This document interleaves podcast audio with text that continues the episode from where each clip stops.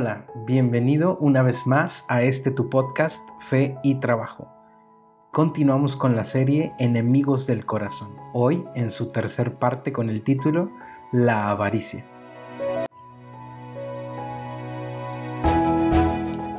Es precisamente en nuestro manual de vida, en el libro de Lucas, en el capítulo 12, versículos del 13 hasta el 21, donde el Señor Jesús nos da una muestra maravillosa y enseñanzas grandiosas sobre el tema de la avaricia, y quiero que juntos lo podamos estudiar. Dice el versículo 13 de Lucas, le dijo uno de la multitud, Maestro, dile a mi hermano que parta conmigo la herencia. Mas él le dijo, Hombre, ¿quién me ha puesto sobre ustedes como juez o como repartidor?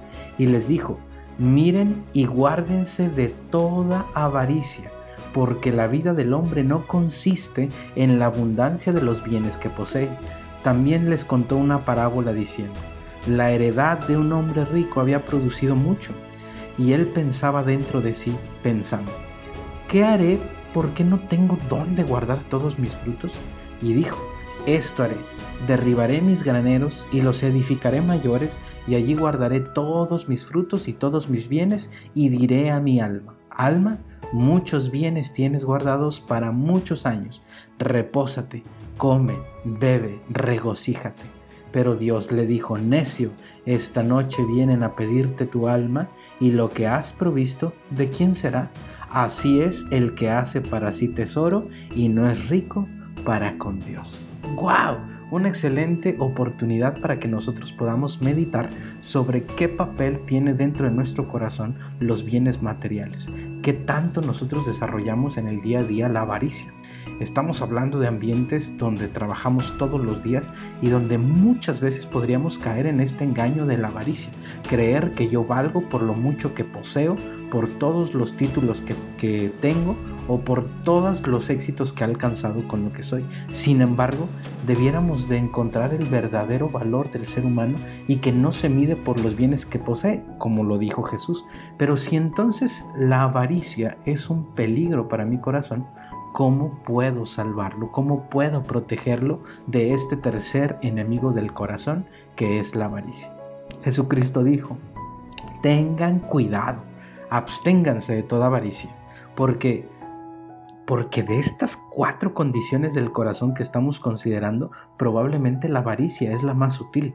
La avaricia puede habitar en el corazón sin detectarse durante muchísimos años. El corazón no guardado es altamente susceptible a esta enfermedad. Es difícil de diagnosticar, especialmente es muy difícil de autodiagnosticar. Sí, mi querido amigo, como lo está escuchando, muy difícil de autodiagnosticar. Jesucristo también nos muestra la mentira que alimenta la avaricia. La vida de una persona no depende de la abundancia de sus bienes. Pero ¿acaso nosotros no sabemos eso?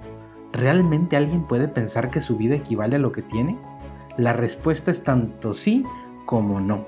No porque no todos saben eso, y sí porque hay personas que creen que una vida es básicamente la suma de todo lo que tienen. Y más personas de lo que nos imaginamos somos propensos a creer en ello. Después de contar esta parábola, Jesucristo da su definición de una persona avara, alguien quien almacena cosas para sí mismo, pero no es rico delante de Dios. Entonces la pregunta, mi estimado amigo, sería, ¿qué significa ser rico delante de Dios? Y Jesús lo definió como ser generoso con los necesitados. La persona avara es quien guarda cuidadosamente, pero da con mucha desconfianza. Dar generosamente romperá la fuerza de la avaricia sobre tu vida. Entonces, ya sea que creas tener de más o no, tú da generosamente. Tienes que dar hasta el punto que te obliga a cambiar tu estilo de vida. Si no estás dispuesto a dar hasta el punto en que te impacte en tu estilo de vida, entonces, según lo que aprendimos que nos enseñó Jesús, serías un avaro. Si estás consumiendo todo hasta el punto de tener muy poco o nada para dar, eres avaro. Y si estás consumiendo y ahorrando hasta el punto de muy poco o nada para dar, eres avaro.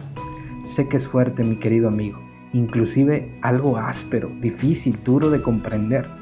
Pero en medio de todos los pensamientos que pueden estar rondando ahorita en tu mente, tú tienes que saber algo, y es que esto, racionalmente, es verdad.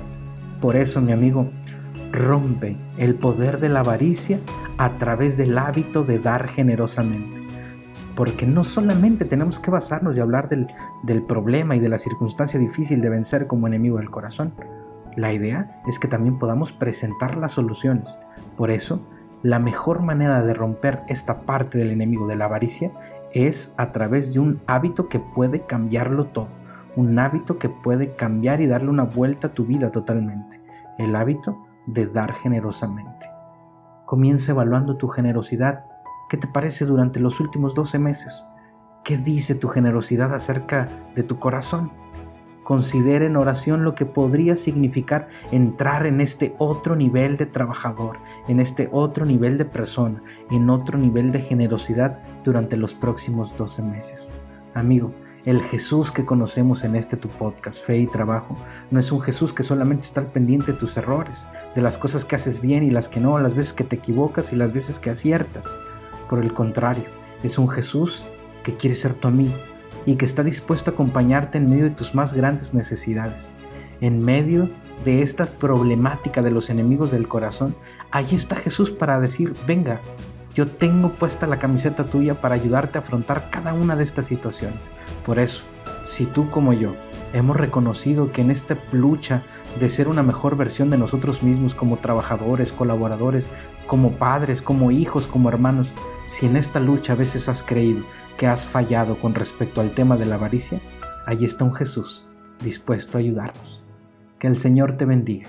Nos vemos en un episodio más de este tu podcast fe y trabajo. Que el Señor te bendiga.